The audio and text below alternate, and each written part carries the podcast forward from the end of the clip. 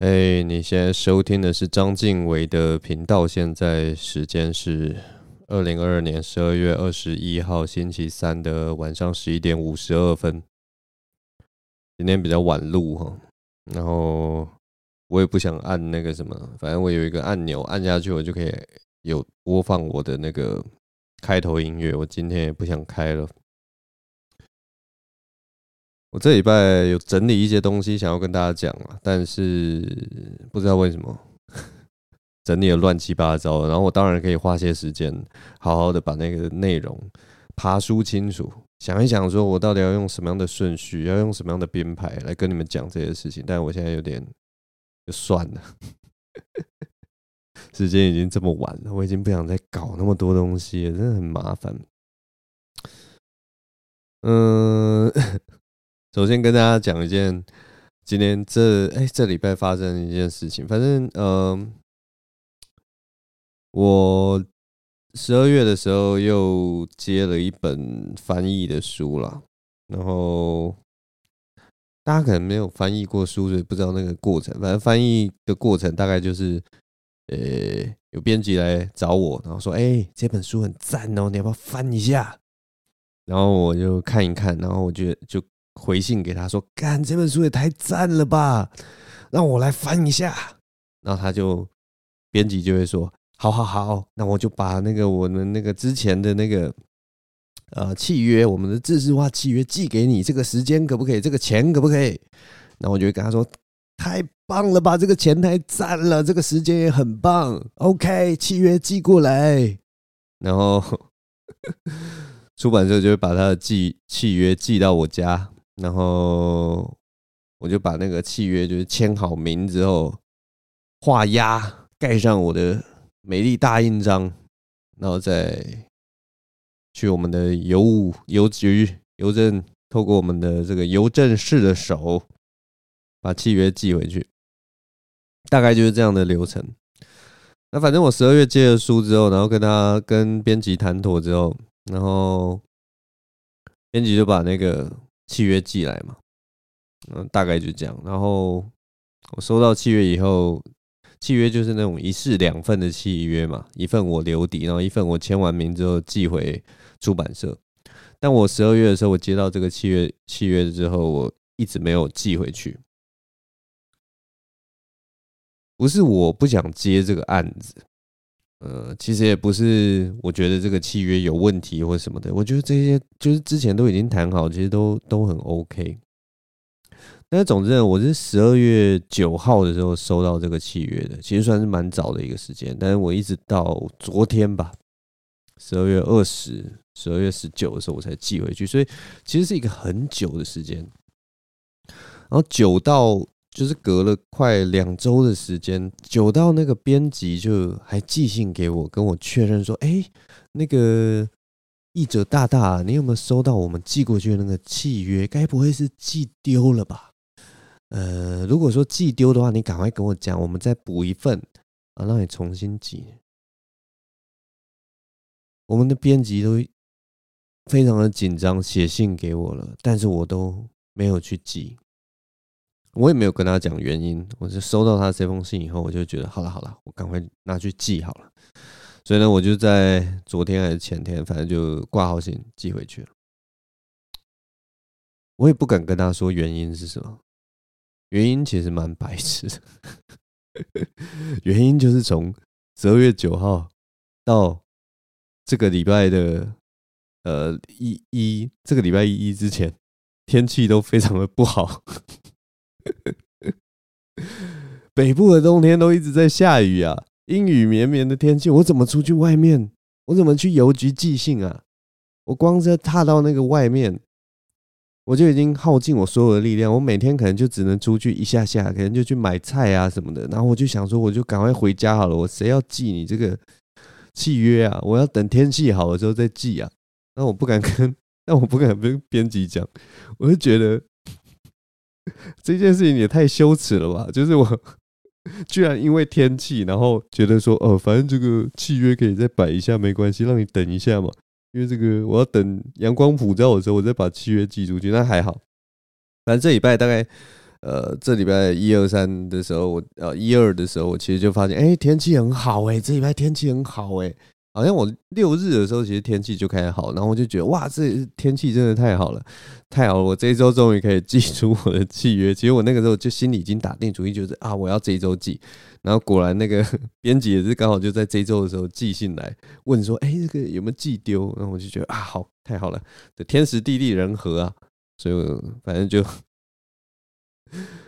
就就是一个小小事情呢，很白痴的一件事情。对，我就是一个很很你知道吗？很着重这个天气，怎么样的天气做什么事的人。这算是一个很糟糕的事吗？没有，我觉得大家都一样吧。就是有时候哦，外面好冷，我可能就不想要做一件我平常有在做。例如说，你呃每天在工作公司工作的时候，你可能都会去外面买一杯咖啡回来。然后如果那一天特别冷，你就会想说。还是我今天用那个绿挂式咖啡随便泡一泡就好了，大概是这种感觉啦。那我也是想说，反正这个天气不可能一直都阴阴雨雨的嘛，我就是要等天气放晴，我去这个 邮局寄出去的时候会比较松快啦。所以非常任性哦，非常任性。啊，最近这个又要开始聊天气的事情。其实我没有要聊天气的事情，但是最近真的是有够冷啊，真的是蛮冷的，而且那个冷哈，最近又刚好又回温。这几天了，这一两天好像又回温，但是还是那个手脚都冰冷，就是一种冬天，北部冬天到的时候，真的是会让你觉得很痛苦。像我刚刚要录音的时候，原本想说我赶快录一录算了，结果后来还是决定，那我先去洗澡好了，我先洗个个身体热乎乎的，我再录，感觉也比较有精神。不然我刚刚真的也是手脚冰冷。我家是有那个暖气啦。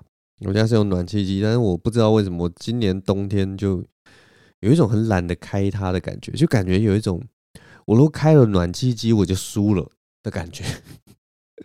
我不知道我哪里来这个念头，我就是觉得说我不能开暖气，我开暖气我就是对这个北部的天气投降了，我就觉得我不行啊，台湾人就是要有骨气啊，这个。面对这样子的天气，拜托，其实说说老实话，台湾的冬天，你说冷虽冷，可是你能会真的冷到那么冷吗？你说真的冷到什么零下几度吗？或者是说什么零度或一度两度吗？也没有啊。但不知道为什么台湾的冷就是一种会冷到你骨子里的冷，然后那个每一个屋子的那个水泥墙啊，好像都在散发某一种，好像有一个。专有名词叫做什么辐射冷还是什么的？然后最近有一个朋友他去日本啊，然后他传来那个日本的温度是六度 C，可是他说跟体感温度可能跟台湾的什么十一二度差不多，我也不知道他在讲的可不可信。但是就我自己以前去温带国家的体感也是这样，就是你在温带国家可能真的跟在台湾的那个温度哦，要要有那个感觉一样的话，真的都会差个五六度啦。不知道为什么，有的时候我像像我在家的时候，我都会开那个除湿机啊。那家里的湿度其实也没有很高啊，可是不知道为什么那个感觉就是会比在温带国家的时候冷。我真的不知道到底是怎么一回事。反正大概就是这样了。所以我最近这几天身上都穿着羽绒外套。我不知道羽绒外套，你不觉得羽绒外套是一个？在某一个时间点出来一个东西吗？我不知道年轻人有没有这样的感觉啊。但是我小时候，我的记忆里面是没有羽绒外套这个东西的，或者是说羽绒外套可能是一个相对呃比较贵的一个产品。反正我小时候真的很小的时候，大概小学吧还是幼稚园的时候，我那个时候学到了一个呃我从来没有听过的单词，那个单词就叫做棉袄，棉袄。我不知道大家现在还知不知道什么是棉袄，反正就是一种，反正铺棉的一个很厚的一个材质的一个大衣这样子。那我小时候因为这个词其实很少见嘛，棉袄我看都没看过，我是查字典，然后我妈跟我说，哎，穿这个棉袄，然后我才知道哦，有一个东西叫棉袄，然后它是一个很厚的衣服，很保暖这样子，然后我才去查字典，才知道它怎么写。那小时候是真的是没有穿过什么叫做羽绒大衣什么的。后来我好像到国中的时候吧，才开始知道什么是羽绒大衣？但那个时候我记得班上的同学真的穿羽绒大衣的人也非常少。那个时候比较多人还是穿那种刷毛，呃，那个外套里面会加一件刷毛，就是比较保暖这样子。但你在路上其实也很少看到有人穿那个羽绒大衣，大部分也都是填充棉花啊或什么的。你很少看到羽绒大衣。然后等到我好像高中的时候吧，然后那个时候爸妈好像就带我去逛百货公司的时候，我们就开始看到有一些就类似登山品牌或什么，然后开始推出这个羽绒大衣。然后那个时候很新鲜呢，买这些衣服的时候，它算是高价位的那个外套，我们就发现哇，每一件外套都就是如果是羽绒的话，它都会讲说哇，这个多保暖，多保暖，多厉害啊，然后又轻什么的，然后都都讲的很厉害。然后那个价格当然就是比一般的外套价假设说，我已经忘记现在现在想不起来以前的价格是怎么样的。假设说以前一般的外套可能两千块左右，三千块，那羽绒外套可能就是五千块，六千块。那那个时候，这个东西好像真的是一个高科技的东西，就有点像是以前推出第一个手机，你就会觉得哇，手机有够贵的，超级贵的，比 BB 扣贵太多了，这种感觉，然后你都买不起，或者是说啊，你可以买，但是就是你买来，然后你可能也觉得，哎，的确是好穿，可是你其实不大不大懂它到底是到底是搞什么。它你说它很轻，可是它其实也还是有一点重量啊。以前的羽绒大衣真的没有像现在。现在有很多羽绒大衣做的真的是有够轻，很舒服这样子。对，那就是我好像在国中、高中之际吧，才知道有羽绒这个东西。然后我记得那个时候高中有一个印象很深刻的情况，好像高中大家都真的有开始穿羽绒了。我也不知道到底是什么时候推出，但我高中的时候，我记得班上同学每个人几乎都有一件羽绒外套。然后我记得那个时候班上有一个。有一个蛮有钱的同学，他他他，就他有买一件那个 Tommy 的，那个美国那个白人品牌那个 Tommy 的一件羽绒大衣外套，然后他那个大衣外套真的是很厚实，然后很很大的一件衣服。因为我那个时候就觉得哇，我从来没有看过这么大件这么厚的羽绒外套。我们大家那个时候穿的羽绒外套都是那种贴身的夹克型的，他的那个是真的是大衣型的。然后摸起来就是那个质感啊，质料都很好。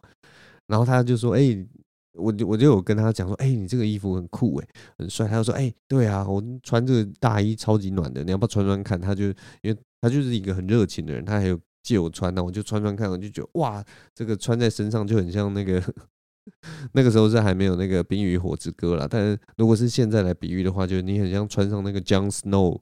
的那种外兽皮大衣什么那种感觉，就哇变得很粗壮这样的感觉。然后他就跟我抱怨说：“哇，我穿这个外套，我就只好坐那个计程车来学校。”他说：“你不觉得如果我穿这个外套，然后我去挤公车很北烂吗？”他说：“我就可以完全想象我穿这个大衣，然后走上那个呃公车上，然后还要这边借过借过，然后就要把人家撞开的感觉。”他说：“所以我今天早上就是因为穿的这个保暖的大衣，所以我就坐了计程车来学校，然后就听他这样讲，就真的很好笑。他是一个还蛮妙的人啊。但反正就是我想讲的就是我对羽绒外衣外套的这个印象，在在他那边有一个转折。”因为我我们以前穿的羽绒就是那种很像那个，我都会形容说很像那个蟑螂的腹部啦，就亮亮油亮油亮，然后外面有点像是类似好像要好像是防水材质，但是其实屁啦，根本没有防水的那种，就是跟现在一样，就是有点类似防水布的那种东西。然后那个时候这一件可能都相对贵，可能要两三千、三四千之类的。那他那一件羽绒外套是一个我人生。看到羽绒外套的另一个极具的东西，他那一件羽绒外套，我那个时候问，好像好像以其实也没有以现在的标准来看，可能也没有那么贵了，大概一万多还是两万块左右，就那个那个极具，我真的忘记价格了。但我记得就是那个时候会觉得说，哇，好像是五六倍、六七倍的价格，就觉得哇，这个一定是很棒的一个羽绒外套。这就是我以前对羽绒外套的一个一个突破我想象的一个一个一个转泪点。所以他留下我很深的印象。后来我真的自己买的，因为在这之前，其实我衣服啊或者是什么都是跟妈妈去买。那妈妈当然就是找一些我不知道，找一些比较她觉得有名的牌子，什么 Nautica 或者是什么皮尔卡登、皮尔卡登之类的，就比较 比较成年人的品牌。那我那个时候终于到了大学的时候，我自己就去买了一件我觉得比较年轻的品牌，我就买了那个时候，那个时候真的是什么都不懂，所以我就买了那个 Levi's 的羽绒外套。那一件 Levi's 的羽绒外套其实我蛮喜欢的，它陪伴了我大学四年，因为那个时候我也刚好开始骑机车，所以就是你知道骑机车的时候有一件羽绒外套真的是太方便了，尤其是合身的羽绒外套，你就是。天气特别冷的时候，你就穿上那一件羽绒外套，基本上你就你里面甚至可以穿短袖，你里面穿一件薄薄的长袖 T 恤什么就就 OK 了。因为羽绒真的是一个又防风啊什么的啊，又又有保暖性的一个一个衣服，所以真的是那个时候买的那一件真的蛮满意的。那。关于这件 Levi's 的羽绒外套，其实它也是有一个回忆的。其实我这件 Levi's 羽绒外套真的穿的蛮久，因为我记得我好像一二年级的时候就有这件外套，然后我一直穿到呃我当兵的退伍前两个月还是一个月的时候。我为什么会这么啊？两个月，对，当兵前两个月，我为什么这么记得呢？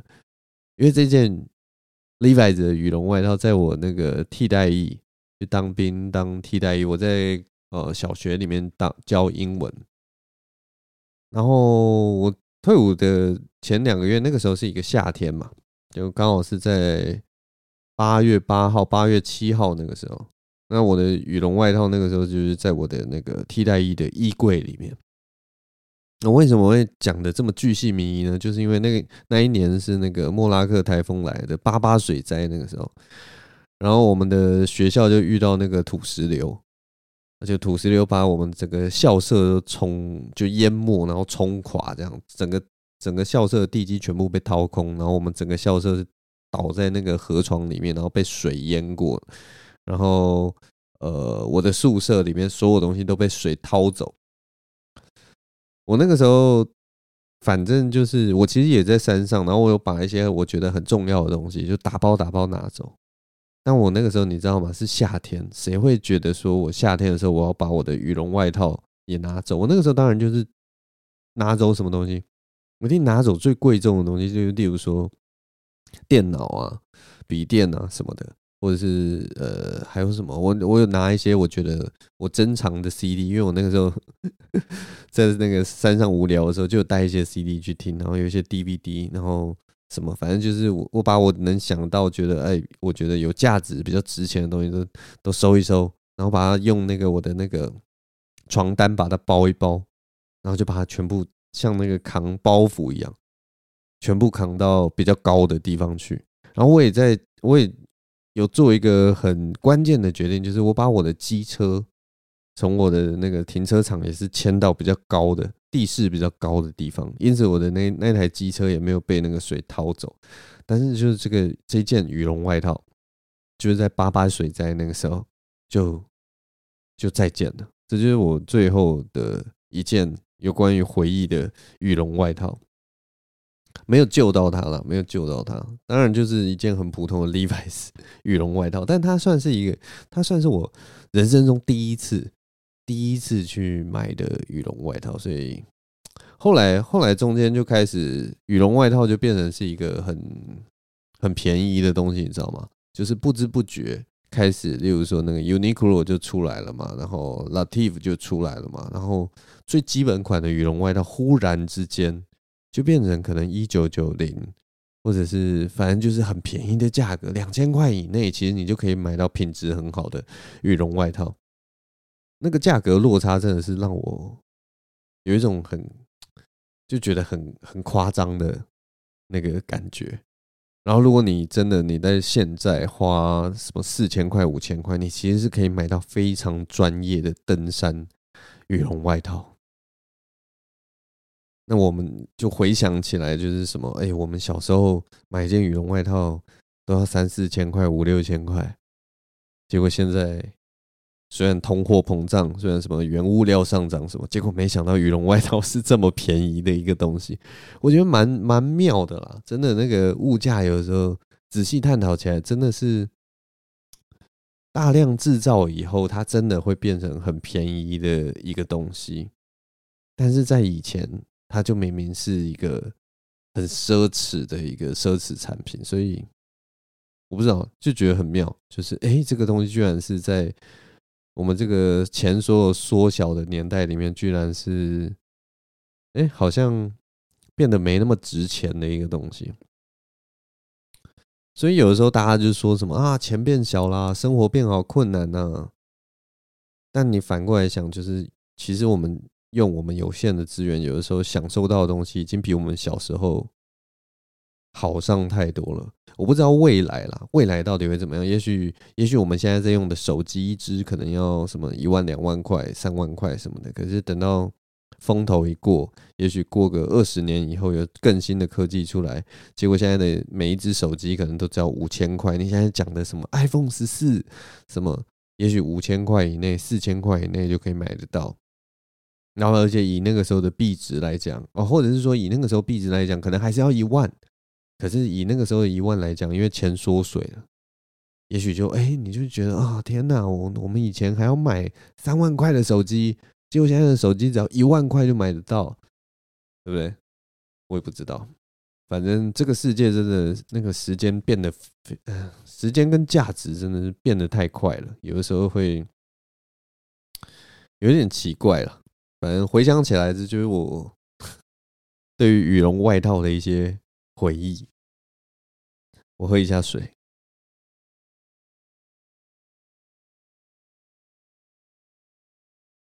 这礼拜还有一个很想要跟大家聊的一个议题是那个理科太太的议题啊。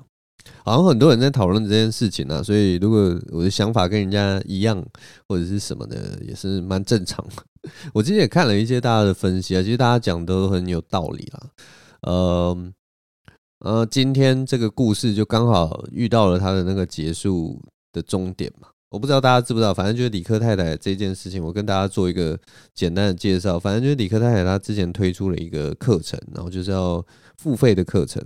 然后他所贩卖的是说他自己去做咨询这段时间他所做的笔记，他所学到的东西，或者是说他有看过什么心理书，然后对他有所帮助，然后他自己做的一些整理跟看法或者一些诠释，然后他想要跟大家分享。那他分享的方式是把它卖出来，他把包装成一个商品卖出来。那当然以他的那个呃身世还有什么。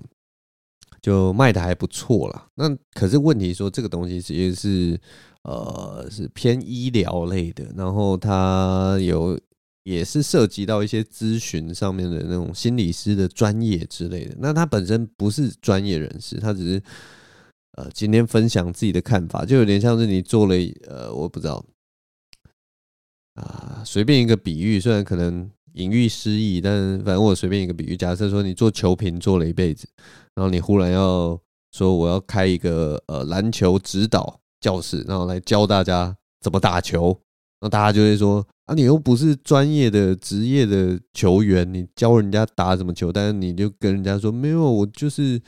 呃，因为我跟这个球员有很大的交流，我有看过他们怎么训练，然后我有做笔记，然后我想要跟大家分享，就是职业球员都是怎么做训练的。那那个呃专业的东西，我的其实都了解什么的，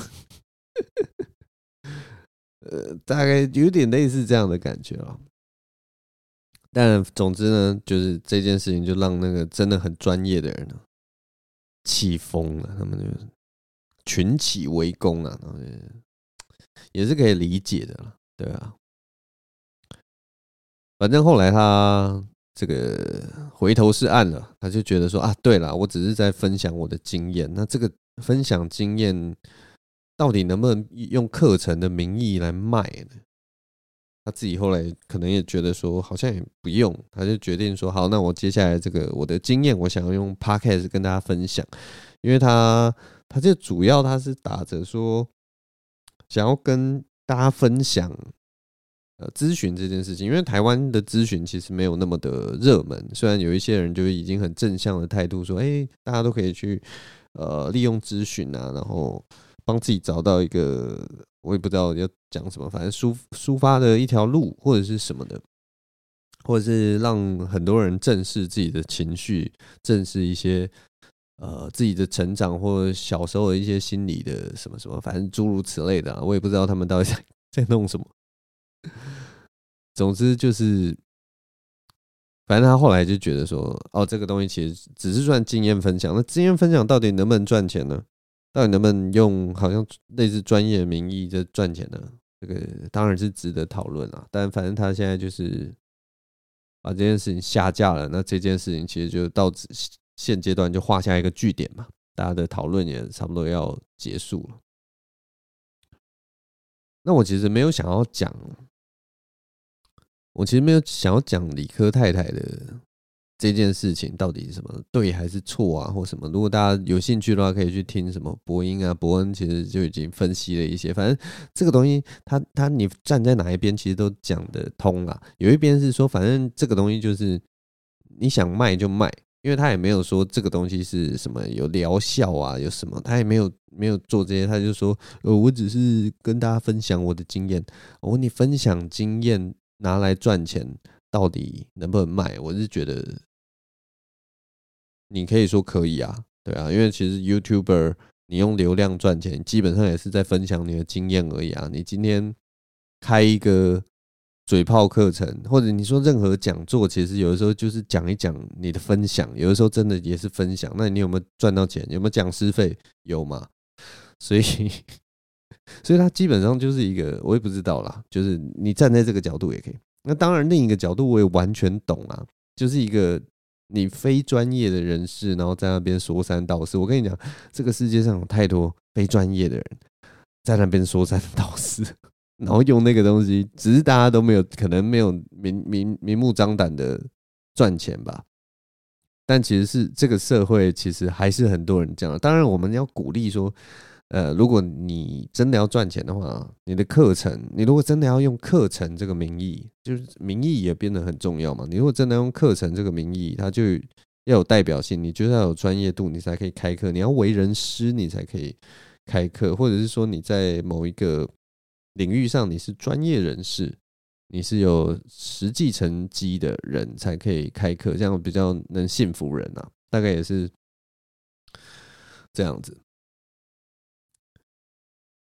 但我其实没有想要讨论这件事情，因为反正我刚才讲了，你站在哪一个立场，其实都是对的。我其实想要讲的是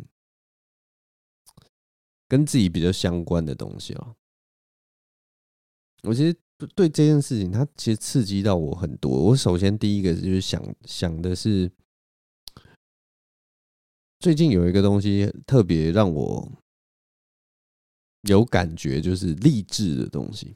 我记得很早，因为我我们做我做出版跟出版相关的那个，然后我大概十年前就有发现，其实台湾的畅销榜这十年来大概都是励志书占据最前面的位置，不管是什么蔡康永出的书啊，或者是很多啦，我 一时举不起来，但是前以前那个看到。比较留下深刻印象就是蔡康永，反正就是大家出的励志书都占据那个排行榜前几名，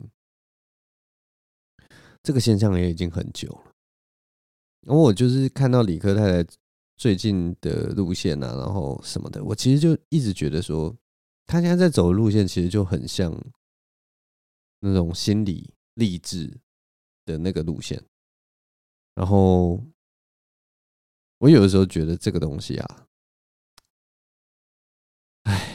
我自己，因为我自己不需要，所以我很容易，我我不想要听起来很像，就是哦，因为我不需要，所以我就可以大肆批评这件事。我其实完全没有，因为这些呃心理学的东西，或者是说帮助人生的东西，其实我这一这一路走来，就是我们人生中多多少少其实都会看到这些东西，然后有的时候瞄到这些东西。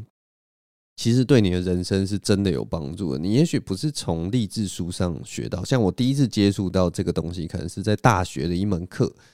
大学一门课是那个什么普通心理学哦，那个时候教授是那个林以正啊，林以正，我刚刚还去查，他现在也还在教心理学相关的东西。我刚刚去查，有一个二零二二年最新的一门课叫做什么人格心理学与人格同整，在 YouTube 上面，林以正老师，双木林。以为的以，正确的正，林以正老师。然后我为什么会这么喜欢他？是因为我那个时候上他的普心普通心理学的课的时候，我学了很多有关于人与人的关系的心理学的东西。你包括现在你听他这门课，就是人格心理学跟人格通诊，他也是在讲。人这件事情，他他一开始开宗明义，好像这门课一开始就讲说，他那个时候最好奇的就是人怎么会产生信任感。那其实心理学在研究这些东西已经研究非常久了，所以你只要从这里面，然后你去看人跟人之间的感情关系，或者人跟人呃之间的信任关系，或者是说看一些我们人本身的心理机制，其实都已经有一个很完整的一套呃理论可以诠释。我们的人生，那我们人在世界上，如果遇到什么感情状况的啊，人际关系啊，其实都有给出一些还蛮好的意见或启发然后至少说，当你遇到这些东西的时候，你会知道哦，我的心理机制可能是这样子在运作，那我就可以用别的方法去帮他抒发掉，或者是说排排解掉，就是其实这些东西都是有用的。我们一路上看到的这些东西都是有用的，所以我也其实不完全不是在批评说。这个东西是没有用的，然后就是好像你依赖这个东西就，就就是你就啊，你就是什么很弱啦，什么没有，我完全没有这个意思。只是我觉得，就是李克太太现在在走的路啊，很像那个呃以前吴淡如或者吴若权在走的路，他就是现代的吴淡如或吴若权。我觉得，我只是觉得很好玩，就是这个市场一直有空缺，然后一直都可以有新一代的人去填补，然后讲的东西，说老实话，大同小异，只是现在可能多一点什么心理学的包装或科学的包装。当然那些东西，就像我刚讲，都有都有帮助，但只是就是大同小异的东西，你知道吗？就是什么心灵成长啊、励志啊什么。像我现在念几本。吴若权的书啊，给大家听，你们听听看，是不是跟现在理科太太在做的东西是不是很像？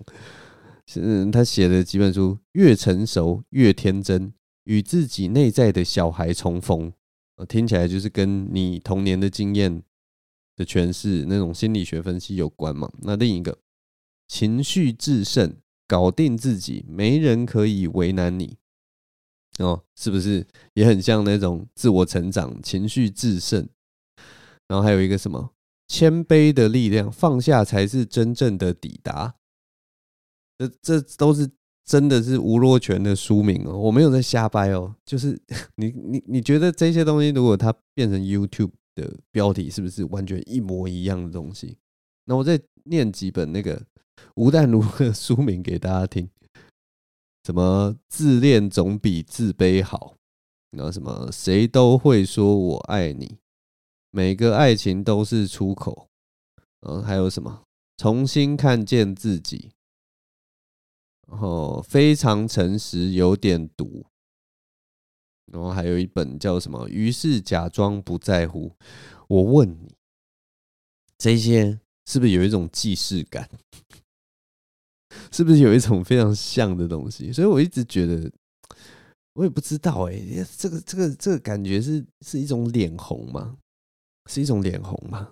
呃，那个叫什么？不是脸眼红，不是脸红，是一种眼红吗？是我觉得他就是在赚这样子的东西。我其实有的时候会想象啦，有的时候会想象说，我如果今天我要做一个节目好了，我其实就去拿吴淡如的书，或者是拿吴若权的书，一本一本的拿，把每一本书都做成影片。但是我没有这么明目张胆的用他们的书。然后直接做书摘或什么没有，我觉得看完这本书以后，我自己做笔记，自己写，然后把它包装成什么呃十种战胜自己的方法，十种走出阴影的方法。他们出了这么多书哦，吴若权可能出了什么七十几本，然后吴淡如可能也是出了什么什么什么五六十本、六七十本，我不知道。反正就是我直接打开他们的书单，就是一长串。那我如果一直，我只要很简单。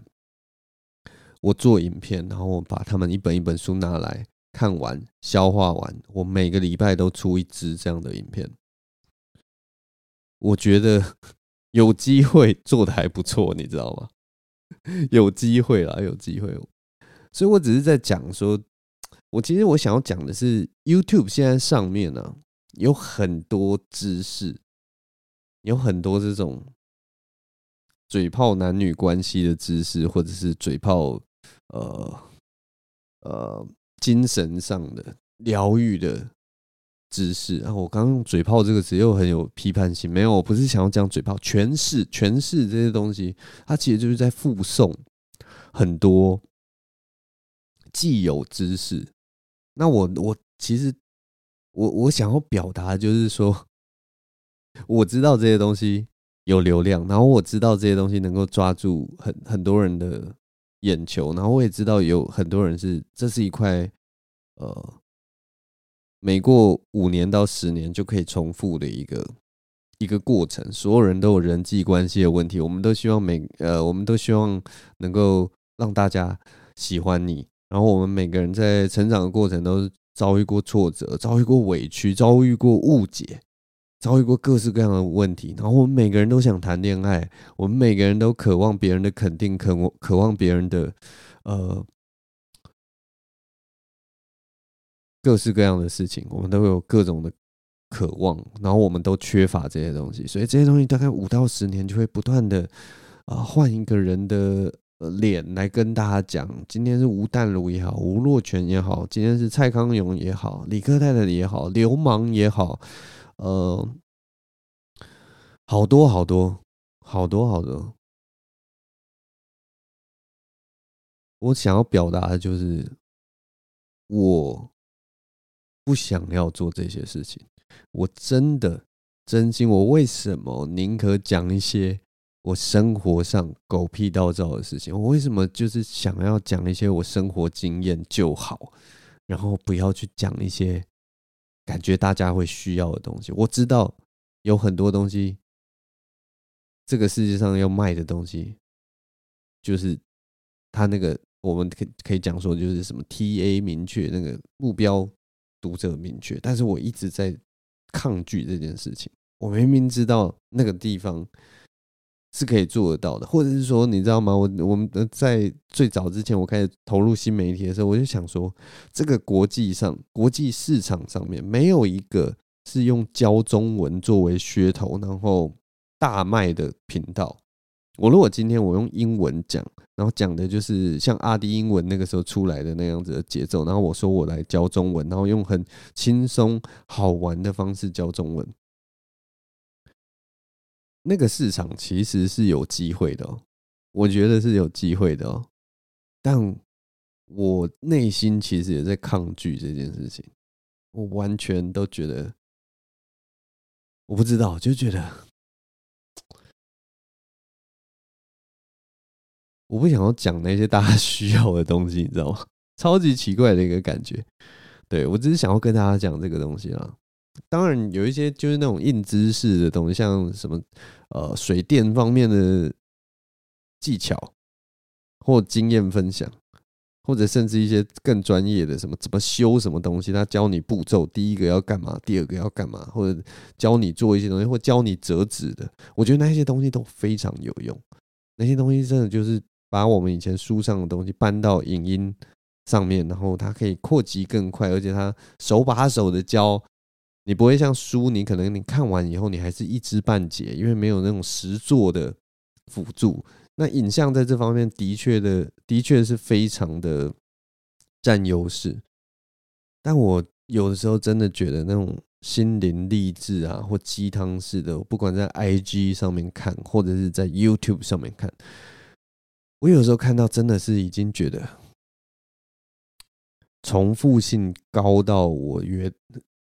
就是原本就已经我是一个很不需要的人，但是我已经后来已经不止麻痹了，我甚至已经心生厌恶了。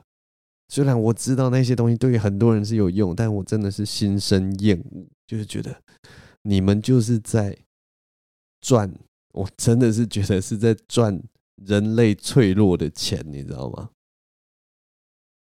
真的是，哎，对。大概就这是就是真的是充满愤怒的在讲这件事情，